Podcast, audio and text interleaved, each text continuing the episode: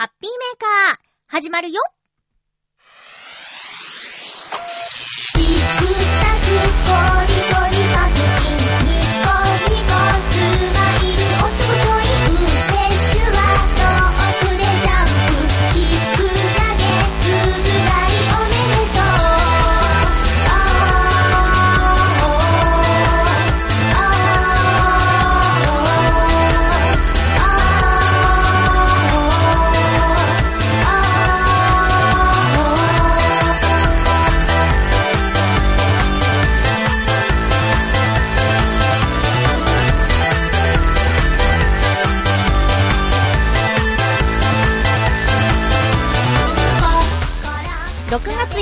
まゆっちょのハッピーメーカー。この番組は、ハッピーな時間を一緒に過ごしましょうというコンセプトのもと、ちょわへよ .com のサポートでお届けしております。前回は、たくさんのお誕生日お祝いメッセージをありがとうございました。ニヤニヤしながら収録を聞いていました。今日も最後まで1時間、よろしくお願いします。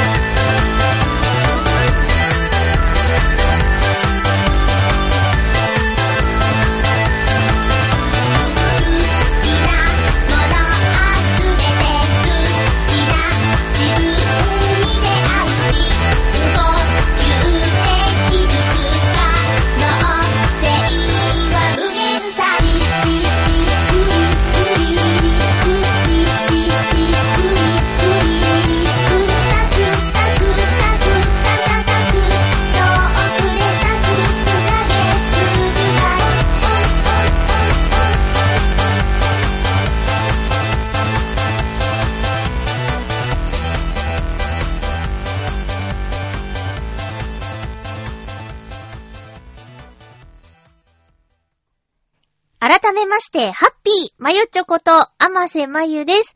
ハッピーメーカーの収録、月曜日の午前中、えー10時になったところかな？で、収録しています。えー夜勤明け、そのまま、やっちゃってますけれども、最後まで喋れるかな？今んとこ超元気なんでね、えー出発してみた感じなんですけれども、あの、早く収録をしたい理由がありまして、ちょっとね、水曜日までに、映画を、あと、あと何本だっけ？あと何本か見なきゃいけないんですよ。私がね、こうスッと見ておかなかったのがいけないんですけど、えーゴジラやってるじゃないですか。週末から。ゴジラキングオブモンスターズ。これをね、見る前に必見の6作、6作？はぁ、えーゴジラ、キングオブモンスターズを見る前に必見の6作っていうのを、とある映画雑誌に書いてあるのをメモしたものなんですけど、まあ、あの、5月の31日に公開された、この最新のゴジラ、ハリウッド版ですけどね。これを見るにあたって、歴代のゴジラ作品ありますけど、たくさんありますけど、その中で、この6本を見とけば、まあまあ予習になるんじゃないかっていう作品が書いてありまして。で、もともと、あの、お友達が、このゴジラ見に行きたいって言ってて、じゃあ私も行くかと思って。多分、自分じゃ選ばないジャンルだし、まあ正直なところ、え映画鑑賞券の有効期限が迫っているので、何かしら映画を見ないともったいないっていうのもあるんですけどね。えーゴジラ見に行くことになってまして、次の水曜日かな。うん。で、私多分ね、一本も見たことがないんですよね。ゴジラの映画を。あ、嘘嘘。シン・ゴジラ見た。シン・ゴジラは2回見ましたけど、それ以外の、あのーレトロなゴジラを見たことがないんですけど、6作品を言いますと、1954年の第1作目のゴジラ。そして、三大怪獣、地球最大の決戦。そして、怪獣総進撃。そして、ゴジラ対キングギドラ。そして、ゴジラ、モスラ、キングギドラ、大怪獣総攻撃。最後に、2014年のガジラ。これハリウッド版ですね。この6作を見ておけば、まあ、楽しめるだろう、ということでした。私、まだ、えー、1954年ゴジラの途中までしか見てません。あのーどうなんでしょうか？この番組のリスナーさんでゴジラ見てるよーとか追っかけてるよーっていう人どれくらいいるのかな？私初めてこの一番古いゴジラを見たんですよ、今回。そしたら、まあ、古い映画ですよね。54年って。お母さんより古いわ。お母さん古いって変か。お母さんが生まれる前の映画じゃないかいこれ。あれ？どうなんだ？まあ、その辺は置いといて。まあ、5、60、60年ぐらい前の、60年前じゃないか。55年ぐらいか。うん。なんですけど、えー白黒はもちろんなんですけど、えー、っとね、エンドロールみたいなものが最初に流れるんですよ。こう、出演とか。しかもそれ手書きで。うん。で、撮影とかも全部スタッフ、まあ、スタッフロールが最初に流れるって言った方がいいか。それが、まず、まあ、違和感というか、新鮮？だったことと、あとは、えー、BGM がすごく少ない。ん、っていうこと。かな。あともう、なんだろう、ユリアン・レトリーバーさんが、昔の女優さんのモノマネをするんですよ。あの、ひどいわ？先生？みたいな。喋り方を皆さんしてらっしゃる。あの、ヒロインはね。戦争の後みたいな感じなのかな？なんか、うーん、あの、ゴジラがこう、ついに陸に上がってきて、人を襲い始めてっていう時に、子供二人抱えたお母さんらしき人が、もうすぐお父様のところに行けるのよって言って、ゴジラやられちゃうんですけどね。まあそんな描写があったりとか。まあ、あとは、うーん、ゴジラは、あの、被害者だみたいな感じもあって、あ、でも、だから、シンゴジラ見てるから、あ、これシンゴジラにこういうシーンあったよねっていう、国会っぽい、こう、偉い政治家たちが相談してるみたいなシーンもあったし、うん。あと、ま、海から出てくるとかっていうのはどうなの毎回なのかなわかんないんだけど、なんかちょっとこう、あ、シンゴジラでこういうシーンあったな、みたいなのが何個かあって、うん。そういうもんなのかなとかね。だから、えー私はシンゴジラしか見てないけど、ちゃんとゴジラとか見てきた人はシンゴジラを見て、あ、あの昔の第一作目のシーンのオマージュなのかしらとかって思ったりしたってことかな。うんうん。まあでも今は、今どこまで見たかというと、えーっと、ゴジラが本当にもう暴れちゃって、大変なことになっててて、えー眼帯をつけた科学者みたいな人のところに、ちょっと助けてよーって言いに行くところですね。うーん、なんだっけな。その、もの、その科学者が作ったものを海の中に入れると、えー海中の、水中の酸素がなくなってしまうんだ、みたいな話で。まあ、ゴジラはやっつけられるかもしれないけど、その他の生物もどうなっちゃうの？っていうようなところまで見て、まあ、続き気になる感じなんですけどね。さあ、あと2日でどこまで見られるかわかりません。あのね、こう、時間がないから、ちょっとこう、早回しをしようかなと思ったんですよ。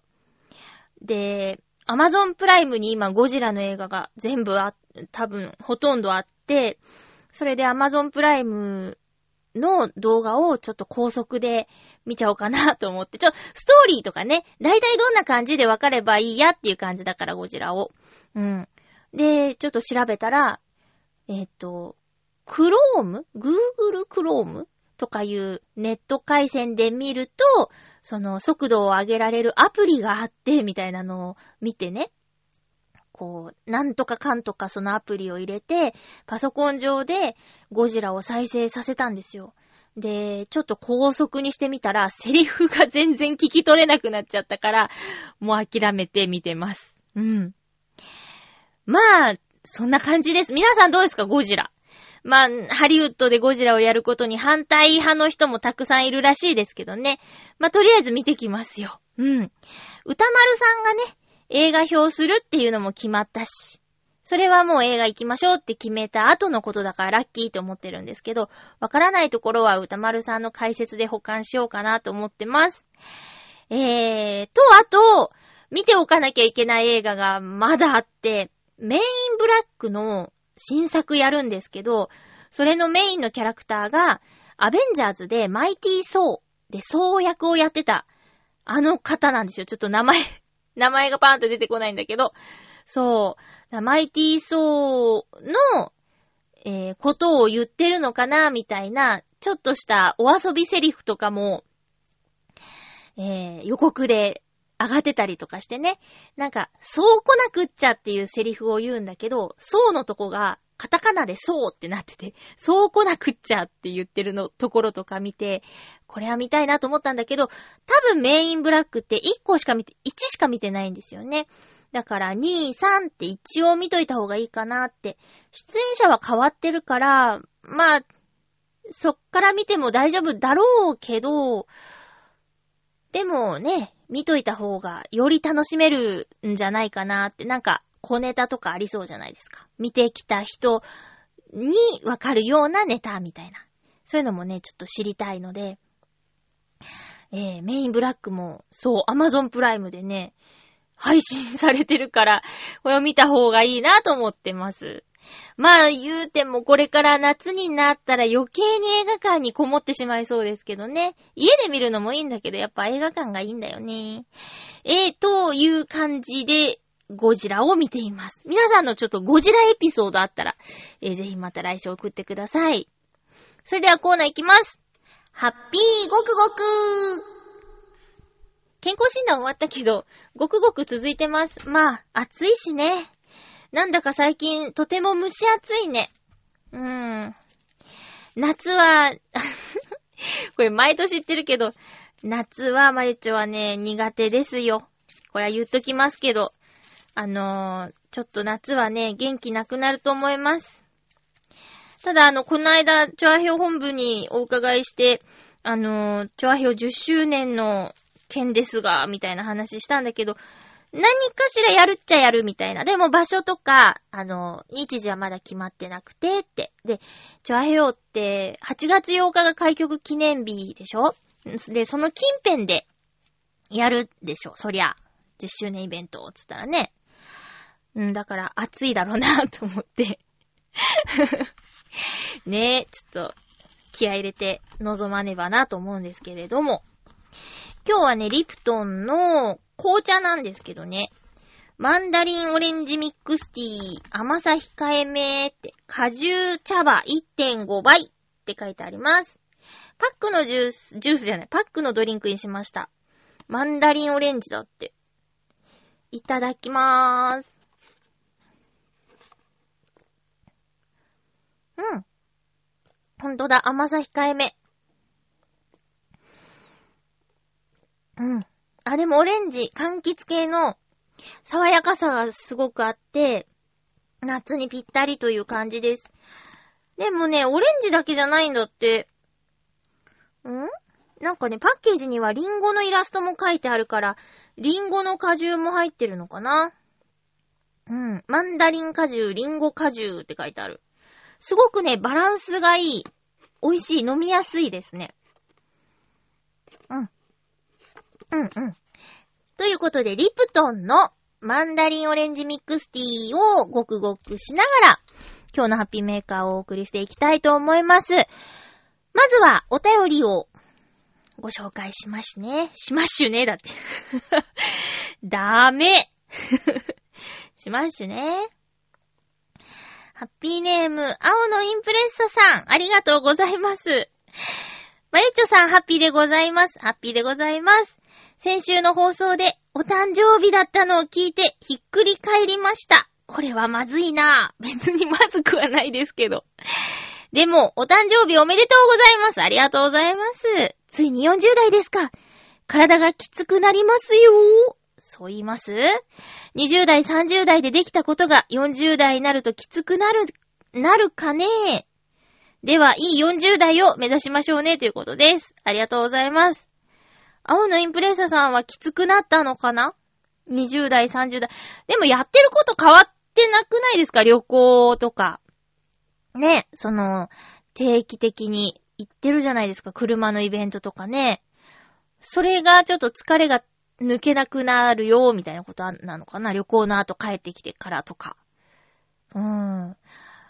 いやー、そっか。私まだ夜行バスで行けるけど、でも30代の会社の同僚は、えー、夜行バスとか無理って言ってたけど。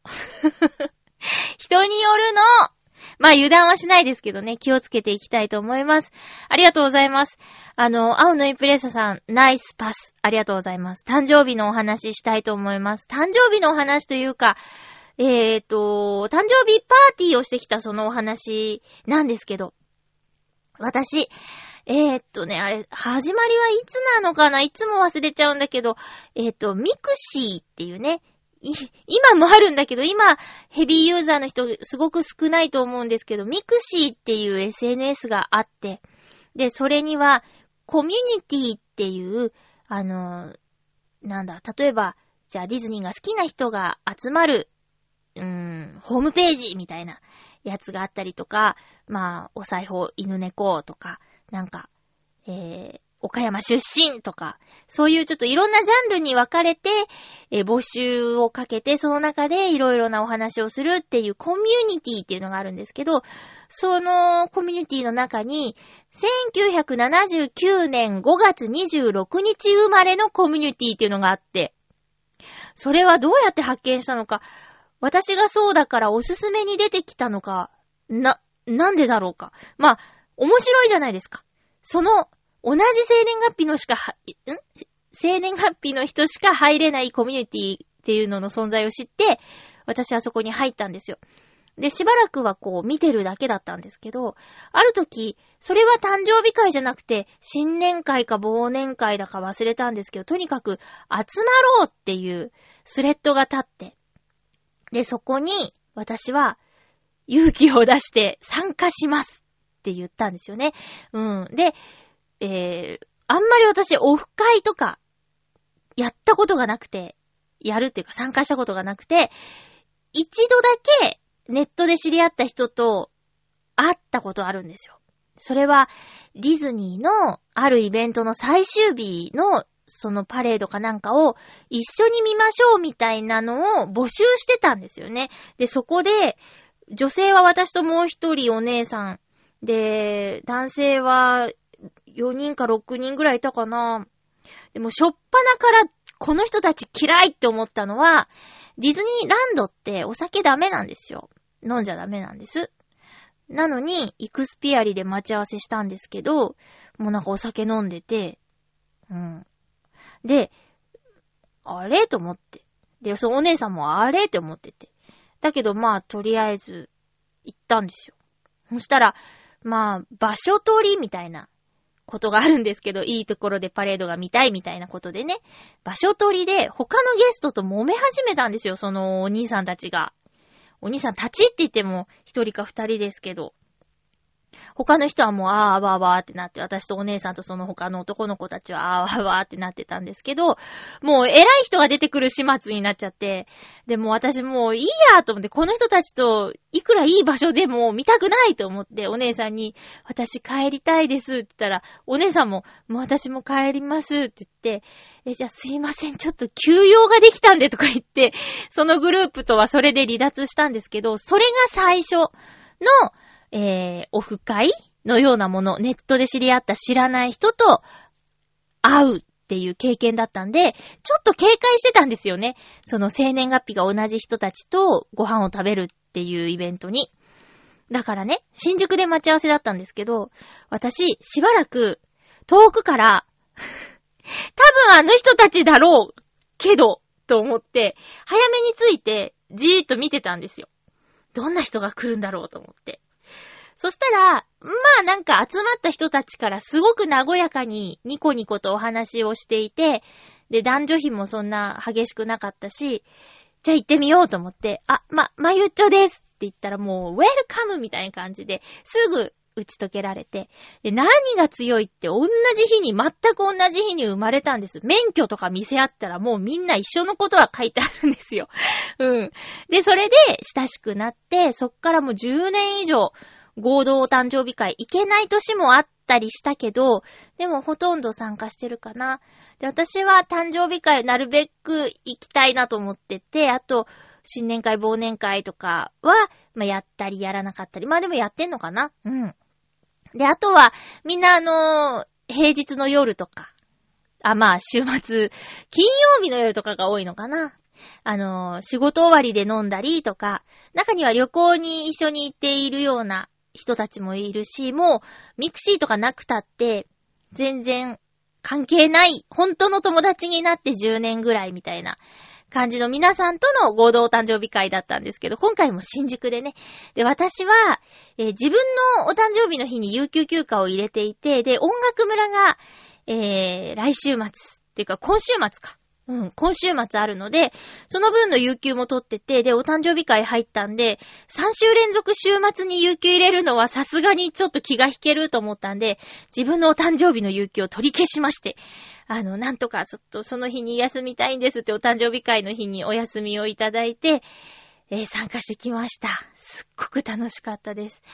今回は7人参加したんですけど、まあでも、あのー会える範囲にいる人はもっといて、ただ仕事の関係とかね、うん。で、ちょっと今回行けないっていう人がいたんだけど、それで7人ぐらいでね、個室、半個室、個室なのかな？ちょっとね、周りが賑やかで、個室感あんまり感じられないぐらいちょっとうるさかったっていうのはあるんですけど、料理はめちゃくちゃ美味しいし、飲み放題のコースだったんだけど、店員さんすぐ来てくれて、すぐ持ってきてくれてっていうような、なんかテキパキしたいいお店でもちろん味も美味しいし、ボリュームももうみんなく、苦しいっていうぐらいの、どんどんどんどん天ぷら、寿司みたいな もう天ぷらからの寿司はね、面白かったよ。うん。えー、っていうお店で、えー、パーティーしたんですけど、漢字がね、まあ、漢字イコール、そのコミュニティを立ち上げてくれた男の子なんだけど、漢字がね、もう珍しく、遅刻してくるって言って、ちょっと遅れちゃうから先始めててっていう連絡が来て、で、珍しいね、なんて言ってたら、実は、みんなのためにケーキを買ってきてくれててね。で、多分お店の人にも事前に言ってやってくれたんじゃない？あの、持ち込みいいですか？って言って。で、食べ終わるまで冷蔵庫とか入れててくれて、お店の方もね、うん、ありがたい。それで、漢字が、こう、40っていうね、ろうそくも買ってきてくれて、で、食後ね、みんな結構お腹いっぱいだったけど、でもそれはもうほんとありがたいっていただいて。で、ナイフないから、えー、ハンバーグとかステーキ食べる時のナイフをお店に借りて、えー、上手に切り分けてくれる子がいて、本当に上手に切り分けてくれて、いやー、すごく良かった。タカのフルーツパーラーさんのケーキ、ほんと美味しかったです。うん。そんな感じ。で、私はいつもあの、お酒の量なんですけど、えー、浦安で飲むときは3杯まで。で、電車に乗って帰らなきゃいけないときは2杯までって決めてるんですよ、自分の中で。うん。なのに、その日は、えー、3杯飲んじゃって、しかも、お店がね、こう、ケーキを持ってきてくれるタイミングでシャンパン持ってきてくれて、もう一杯飲んじゃって、なんか、普段電車で帰らなきゃいけない時に飲む量の倍飲んでしまいました。4杯ですね。だけど、大丈夫だった。うん。40歳だからかな。全然問題なく、ちゃんと帰れました、無事にね。でも油断しないようにちょっとルール破らないにしないとなって思うんですけど。でもなんか周りの子が言ってたけど、ちょっと薄めに作ってくれてるね、なんて言って。うん。今回初めて、多分初めて飲んだお酒で、タンタカタンの梅酒っていうのがあってね、これ一緒にいた女の子が、あの、毎日梅酒好きだよねって、タンタカタン知ってるって言って、シソのお酒なんだけど、それで漬けた梅酒じゃないって言って、タンタカタンの梅酒のソーダ割りを2杯飲んでしまいました。一杯目は、蜂蜜梅酒のソーダ割りですね。梅酒、梅酒、梅酒、サン、シャンパン。サンパンで、シャンパンです。うん、そうそう。そんな感じ。うん。いや、そ、もうすごく楽しかった。あのね、何の話したって言われても困っちゃうんだけど、あ、でも、オリンピックのチケット申し込んだっていう話したね。で、昨日、あ、昨日じゃない、おととい、昨日、ん？土曜日の夜は7人いたんだけど、7人中2人しか申し込んでなかった。ちょっと意外だった。うん。あとは、えーっと、そうだな、えーっと、転勤で単身赴任してて戻ってきた子が久しぶりに誕生日会に参加したんだけど、その子の話すことが、高校生かよってこう周りから突っ込まれるような 話とか、まあでもそれでゲラゲラ笑ったんだけどね。すごく楽しかったし。で、あとは、もうなんかすごく、いろんなことにアグレッシブに免許取りまくってる子の話とか。うん。な、なんかね、船の免許取ったからって言ってみんなで今度海行こうよとかっていう話とか、すごくない？一級船舶免許？うん。なんか遠くまで行ける免許だって。あの、遠くまで。なんかその何級かによって、陸が見える範囲じゃないとダメとか、もうもっと遠くまで行ってもいい免許とかいろいろあるらしいんだけど、その子が取ったのは遠くまで行ける免許なんだって。で、今度はだから、えー、ん？車とかバイクも運転するし、船取ったから今度空のなんか欲しいって言ってて、すごいなーって。向上心っていうかね。うん。あと、みんなね、結構旅行好きな人が多くって、その旅行の話とかね。うん。私はあの、最近 USJ に行ったけど、え同じくその飲み会の前の週ぐらいに USJ に行った人と、今 USJ すごいんだよっていう話をみんなにしたりとか。うん、そんな、そんな感じで盛り上がりました。二次会は行けなかったけど、どうやらカラオケに行ったっぽいね。同世代でカラオケ行くとめちゃくちゃ盛り上がるよね。うん、去年はね、私も二次会まで行ってカラオケしてきたんだけど、今年はちょっと行けなかったなぁ。残念。っていうかね、あのーこの誕生日会は毎年続けていきたいなと思ってます。あのー特に女性陣がね、あのー出産とかして、さあ、大丈夫かなと思ったけど、それぞれの旦那様やご家族がすごく理解のある方で、お誕生日会行っておいでって言ってくれるんだって。うん。すごく嬉しいよね。メンバーとしても、いい人と出会って結婚したなっていう感じでね、ママになっても参加できてるっていう、いいでしょう。で、皆さんもね、わかんないけど、もしミクシー、まだアカウントあったりしたら、えー、コミュ、ね、探してみてもいいんじゃない？こう、何年、何月何日生まれのコミュ。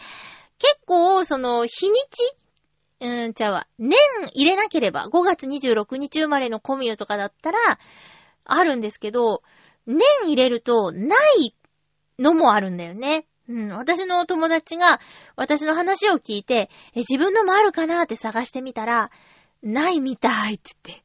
うん、生年月日が同じコミュニティはない、なかったみたい。だったら作ればいいじゃんって言ったんだけど、めんどくさいって言って。だからそういうめんどくさいことをやってくれてる、こう、リーダーですよ。うん、名前言いそうになっちゃった危ない。うん、そう、こま、毎回のように感じしてくれるし、えー、声かけてくれるしね、楽しいこといっぱい提案してくれるし。なかなか私みんなと休み合わせて取りづらくって週末とか夜とかね。なかなか参加できないんだけど、もう計画だけ聞いてワクワクして、いってらっしゃいっていうの。うん、そんな感じですね。えー、ということで、今年も無事に、生年月日が同じ皆さんとの誕生日会行ってきましたということでした。青のインプレッサさんのメールでね、お話しすることができてよかった。ありがとうございます。続きましては、ハッピーネーム、うーん、七星さん、ありがとうございます。まゆちょうハッピー、ハッピー？今度出す履歴書に、初めて令和と書きました七星です。あー、出た。ね。何に初めて、えー、令和と書いたか。あれ？違うか。あ、それは、私は、そうか、先週は40って何に書いたかって言ったんだな。え令和と書いたのは、履歴書です。七星さんありがとうございます。新鮮でしたという感想です。今回もシャン、滑舌やばい。今回も3社ほど履歴書を出しているので、どこか採用されないかなと思っています。面接までは行くのですが、どうもそこで切られてしまうことが多いですね。とりあえず、くじけずやっていこうと思います。それでは、ということでありがとうございます。そうですね。くじけずっていうのが厳しいけど、うん、大事かも。一番大事かも。あのー、なんだっけ。一万回ダメで、くじけそうになってもーって、ドリカムの歌があるでしょ？音痴すぎて。正直ね、ちゃんとメメロディー知らないんだけど、まあまあ、歌詞だけ言うと、一万回ダメでくじけそうになっても、一万一回目は、あの、うまくいくかもしれないみたいな歌詞。まあ一万回ダメかもしれないみたいなちょっと演技でもないですけど、でもそれくらい、いつ花が咲くかなんてわからないから、くじけないでっていうね、ことよ。うん。そう。まあ履歴書ね。しばらく書いてないな。なんかネットで検索して、うん、それこそ、うん、生まれた年と月入れて、えー何年中学校卒業みたいな。見ながら書きますけどね。いつもいつもね、あの、ベースを作っておこうって思うのに忘れちゃうんですよ。でももうなんだろう。あれって、西暦じゃダメなのかな？こう、学歴、職歴のところのやつ。うん。まあまあまあまあね。令和。バランス取るの難しかった？令和。ね。まあでも、和はね、書いたことある感が強いからさ。なんとかなるのかな？面接まで行くだけでもすごいんじゃないの？書類で落とされる話結構聞くもん。うん。で、じゃあ、対策、うーん、どうなんだろう。就職試験受けたことないからな。どんな感じのことするんですか？面接で。何聞かれるの？うん。こう聞かれて私答えられるかな？御社を死亡し、御社じゃないや。わ、我が社を死亡した理由を聞かせてくださいとか言うのかな？ねえ。まあでも、なんとなくとかじゃ絶対ダメだもんね。ちゃんと、その会社のことを知って、その会社のこういうところがすごいと思ったから、とかいう理由がないとね。うん。まあでも、そ、ねえ、頑張、頑張ろう頑張ろういいお話、届くの、楽しみに待ってますね。七星さんありがとうございました。続きましては、小原茂久さんからありがとうございます。まゆちょ、一周遅れで、申し訳ありません。ハッピーバースデーありがとうございます。お誕生日を迎えて一週間。あ、っていうか、まあ、番組宛てには一週間遅れですけど、あの、実は小原さん、あれよ、先週ね、メールくださったじゃないですか。あの、収録中に届いた。ブーブーって。そうそう。だから、なんだろう、2回言われた感があるんだよな。ありがとうございます。お誕生日を迎えて1週間、何か心境の変化や、それ以外で実感することはありましたか？心境の変化。もうない。最初だけ。最初だけ、あー、誕生日が来た、40代突入かなんて思ってたけど、もうそれ以降はね、あの、意識してないですね。だからそれは誕生日会で40というろうそくを、えー見たりとか、みんなで、いや、40だってとかって話したっていうのはあるけど、なんか、こう、頑張りすぎないようにとか、あと疲れが溜まりやすい、抜けにくいから気をつけてねっていうアドバイスに従ってるせいか、今んとこ疲労感っていうのはね、あの、ないので、むしろあの気をつけてるからか絶好調な感じなのでね、皆さんからのアドバイスがありがたかったなっていう風には今思ってます。私の好きな言葉で、大倍通りという言葉があります。読んで字のごとくですが、桜は桜、梅は梅、桃は桃、すももにはすももの咲き方があり、輝き方があるみたいな意味だそうです。これからもそのままのまゆちょで咲き、香り、輝いてください。ありがとうございます。お恥ずかしいんですが、私初めてこの四文字熟語聞いたか、もしかしたら情熱大陸かなんかで、松坂通りさんの名前が本名だ、通りは本名だっていうことの話の中でこの四文字熟語出たかもしれないっていう感じなんですけど、大倍通り。すごいいい、いい言葉ですね。でも、この字を見たからって、さっき書いてくれた解説文が思い浮かぶとは思えないですね。だから、大倍通りで全部お花の名前で合わせてるけど、じゃ別の素敵なものを4個並べて音読みしても同じような意味になりそう。桜は桜、梅は梅。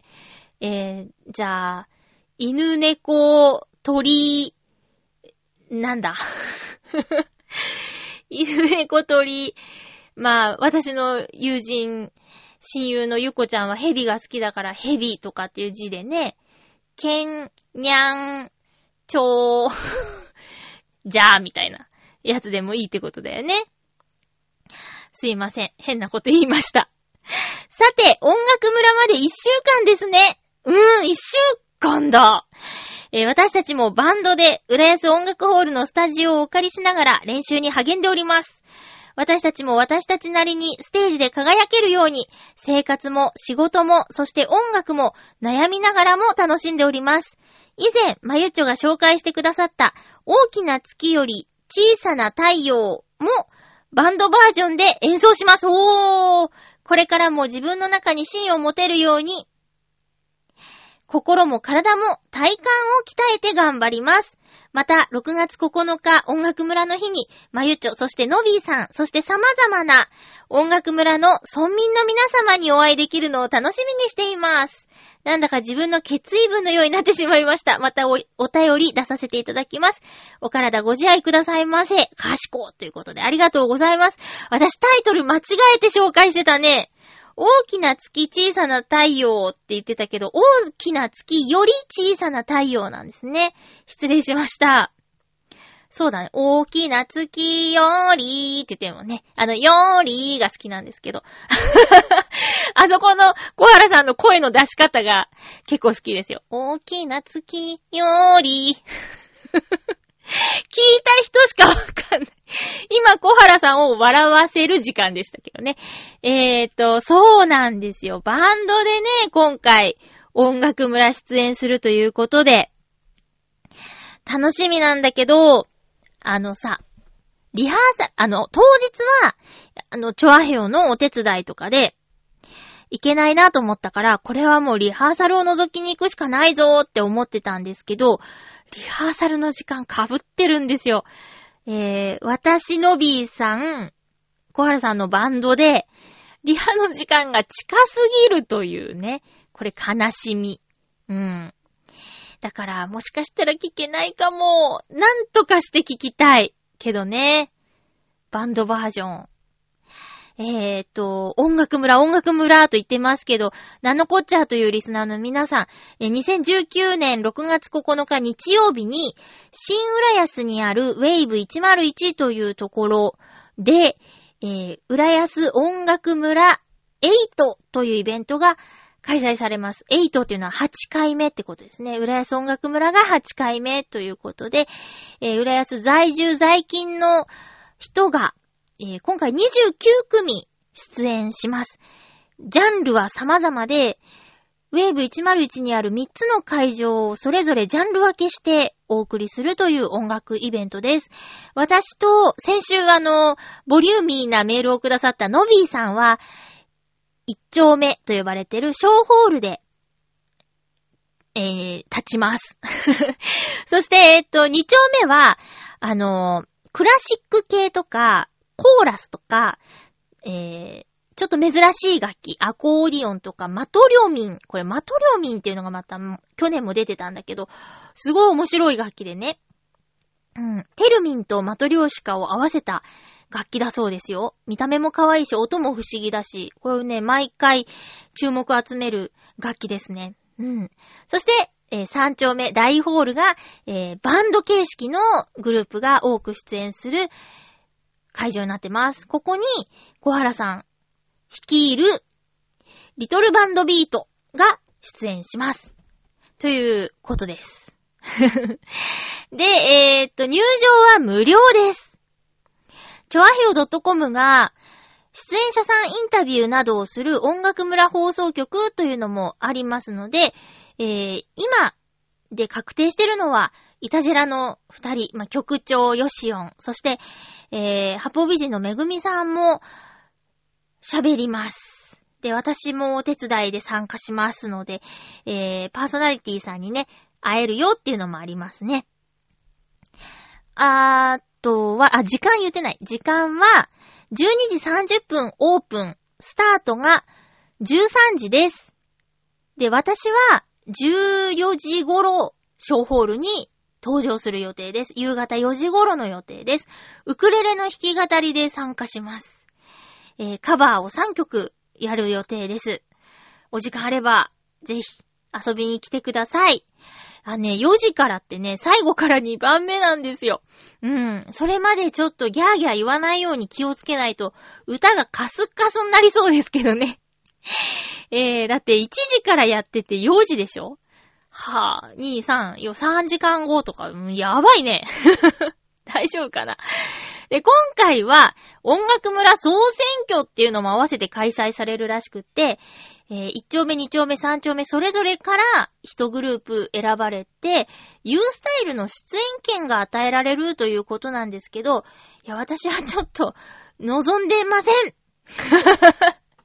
集客が無理っぽい。その、えー1丁目、2丁目、3丁目の人が出るユースタイルだったらみんなでね、集客できるかもしんないけど、いや、ちょっともう無理無理無理無理。うーん、集められないよ。っていう感じでね、選挙はもう意識しないでやろうと思ってます。うん。えー、っと、ね、逆にちょっと選挙とかやめてほしいっていうね、正直なところ。これなくても全然楽しめるイベントだから、選挙はいいでしょってね。ちょっと、一出演、出演者としては 言えてない。出演者としては、ちょっとせ、選挙なーっていう感じがありますね。いや、一番下じゃ、また嫌じゃないですか。うん。で、一番になってもちょっと、いやいやいやいやってなるし、なんか変な気を使ってしまう要素が増えてしまったっていうね、ことがあるんですけども。うん。まあまあ、えっ、と、この週末ですね、6月9日日曜日のイベントです。えっ、と、久しぶりにブログにもね、この件書いたので、えー詳細、あの、聞いただけじゃようわからんっていう人は、ブログの方を見てみてください。あと、ツイッターでもちょっとカウントダウンし始めようかなと思うので、えー、情報を必要な方は、各種 SNS ご覧ください。小原さん、お便りありがとうございました。音楽村で会いましょう。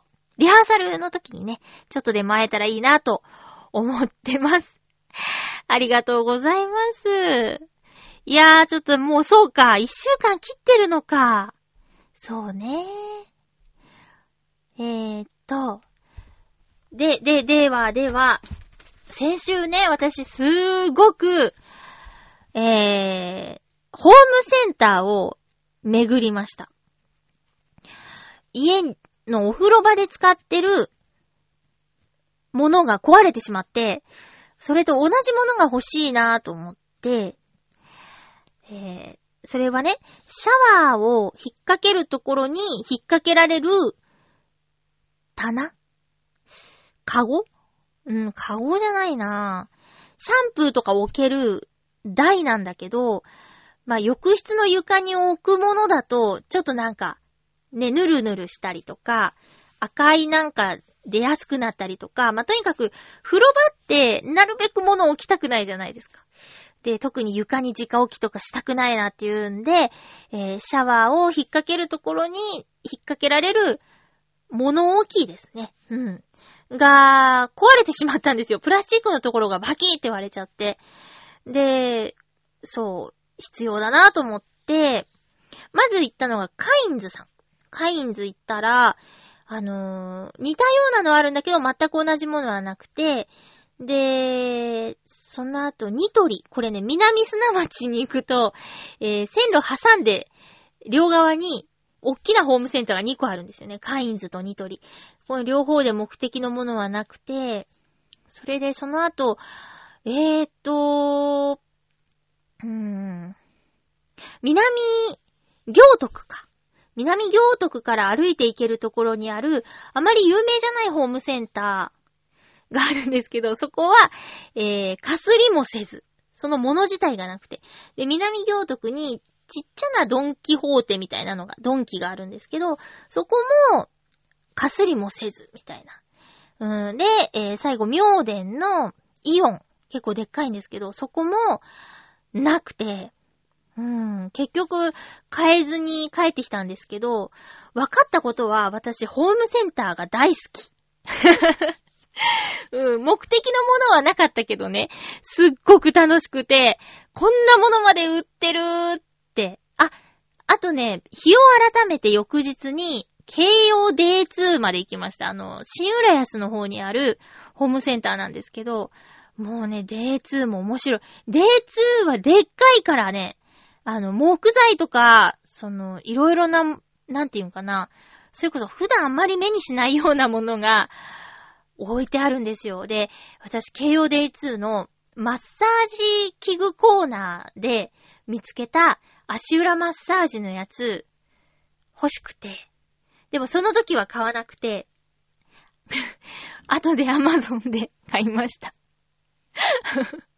いや、だって、値段が Amazon のが安かったんだもん。ごめんなさい。うん、でもね、そう、それはしょうがないでしょ、やっぱり。安い方がいいんだ。同じものだったら。もうほんと申し訳ないけど、それは頑張ってほしい。店舗に。あえて高い方買わないでしょそりゃあ、だって、いろんなものが値上がりしてるんだからさ。そんな感じでね、そう、結局、なくて、全く同じものは。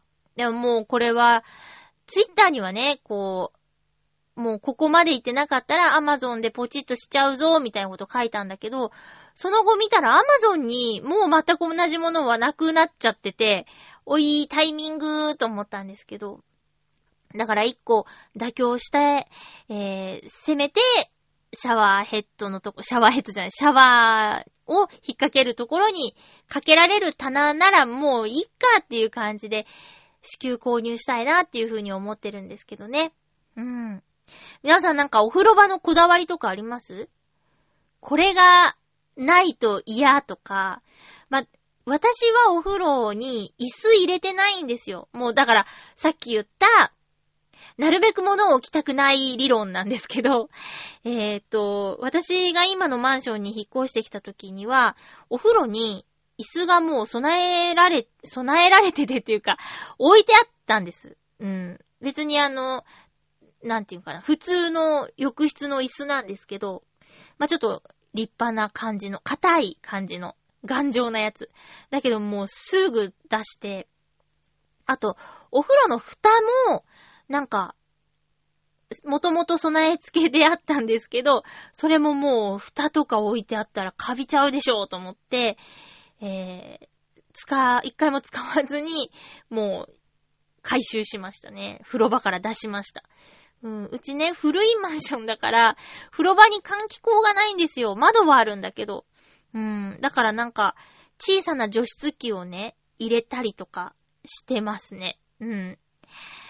あとは、そうね、だから、とにかく、物を少なく、うん、もうその、シャンプー、洗剤、洗剤、風呂掃除の洗剤とかも、風呂の中に入れておかないで、外に出して使うときだけっていう感じですね。うん。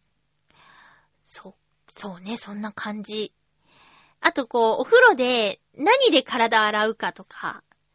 私、あのーよく泡立つっていう風に、宣伝が書いてあった、なんか、なんだろうな。ネットみたいなやつをクシュクシュっとして丸くなってるやつで、体洗ってます。で、泡ハンドソープっていうのあれいいね。ビオレ。泡ハンドソープ使ってますけど、あれと、なんかいっぱいもらって大量にうちにある固形石鹸の二刀流です。時間がない時はもう泡ハンドソープでババーってやって、泡ババババーってやるんだけど、えー、余裕がある時は固形石鹸を、こうちゃんと、ジャブジャブジャブってやって泡立たせて、洗ってますね。で、シャンプーは、安売りのシャンプーなんです。うん。これ最近、行ったあのー白髪染めのお店で、毛染め専門店の人に、シャンプーってやっぱ重要ですかね？みたいな相談したんですよ。今うち安いシャンプーを使っているのですが、っって聞いたら、まああの、キリがないからって、上には上があってキリがないから、とにかく安かろうが、高かろうが大事なのは、えよくすすぐことって言ってましたね。うん。まあ、あの、その話したら、うちのシャンプー使ったらいいですよって言われるかと思ったんだけど、まあ、そういう話もちょっとされたけど、でも、すすぎをしっかり、泡やゴミ、皮脂汚れを頭皮に残さないようにすることが重要ですって教えてくれたから、ああ、この店はなんていいお店なんだろうっていうふうに思いました。こう、ね、自分の店のものを押し付けてこないっていう感じがね、信頼できるなっていうふうに思いましたよ。なんかこだわりありますか？うん、あれば、あれば、えー、今度教えてください。あ、じゃあ、来週テーマをお風呂の話にしよっか。お風呂場、お風呂の話。えー、お風呂場にあるもの。それから、お風呂に入る時のこだわりとか、まあ、湯船に入んないでシャワー派ですみたいな話とか、とにとにかく、お風呂にまつわる、入浴か。入浴にまつわる話を来週テーマにさせてください。え次回はですね、6月の11日の放送を、6月9日に収録する予定です。えー、と、事情で早くなったりすることもあるので、お便り絶対読んでほしいという方はお早めに送ってください。改めてテーマは入浴の話です。よろしくお願いします。えーさっきもお伝えしたんですけど、浦安音楽村ボリューム8、6月9日日曜日に開催されます。えーっと、始まりが、えー13時ですね。で、私の出番は16時頃予定しております。えーブログとか、ツイッターとかでも宣伝しますので、えー詳細は SNS ご覧ください。入場無料です。皆さんに会えるのを楽しみにしていますね。また来週、ハッピーな時間を一緒に過ごしましょう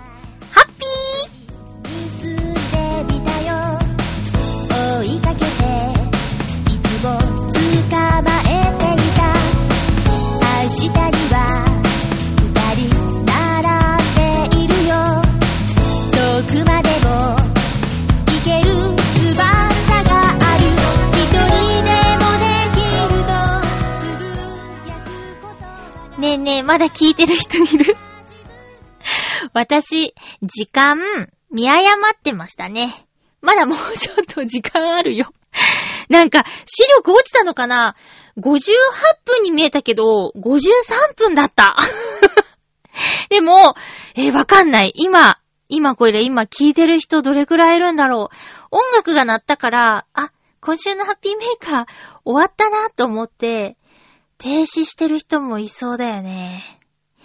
じゃあ、ここまで聞いてくれた人に、こう、サービスみたいなトークした方がいいかなとも思ったんだけど、とっさにそんなこと思い浮かぶはずもなく、ああ、そういえば、あれですよ。もうなんか、チョアヘヨ的にも関係ないとは言えない、ね、は、原田、原田さんの、えー、何ですか、えーっと、浮気の ニュースがあったけど、なんで関係あるかっていうと、えーっと、年越しのバラエティ番組の笑ってはいけないなんとかで、アキラ100%さんの丸腰デカのネタを原田さん、原田隆二さんだっけ？がね、えー、こう、完コピをするっていうくだりがあって、なんかすごく真面目に、あの、練習に取り組んでいたみたいなのをアキラさんから聞いたりしてたの、それなんかちょっと語弊があるな。アキラさんの、えー、ブログとかでね、見てたので、あの原田さんがっていうね、えー、ショックみたいなのあるんですけど、でもなんか、この間もあの誕生日会の時に、こう、もう、ほとんどの子が結婚して、半分、ちょうど半分か。参加したメンバーの半分が既婚者さんなんだけど、なんかその既婚者さんでもこういろいろで、こう、奥さんとのちょうどいい関係みたいな話とかも聞いたりとかして、考え方とかうん。なんか、家事をしてくれないから、ちょっと、あんまり一緒にいられないかもしれないみたいな話があっ、あるんだみたいなこととか、でもそれってどうなんだろうみたいな、えー、議論が巻き起こったりとかね。うん。こう、専業主婦が全部家事をしなきゃいけないとは思わないって言った男の子がいて、すげえな、じゃあその専業主婦さん、何して暮らすんだよってちょっと、私だったらね、その、旦那さんが、もう働かなくてもいい、家事もしなくてもいいって言われたら、へぇって、どうしようって逆になりそうだけどね。そう、なんかいろんな考え方があるなって 思ったけど、そう、でもなんかいっぱいそういう不倫とか浮気とかの話あるね。結局なんか、まとまりはないんですけど、いや、ちょっとこう、他人事とは思えない人のニュースだったなっていう話。うん、私の、もし、パートナーが、えー、浮気とか不倫とかしたら、うーん、一応話は聞くけど、基本、レッドカードですね。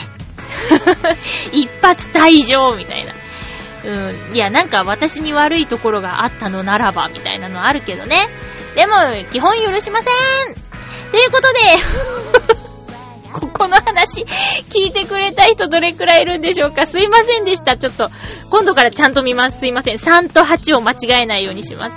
お相手は、まゆちょこと、あませまゆでした。また来週、ハッピーな時間を一緒に過ごしましょう。音楽村、会いに来てね。ハッピー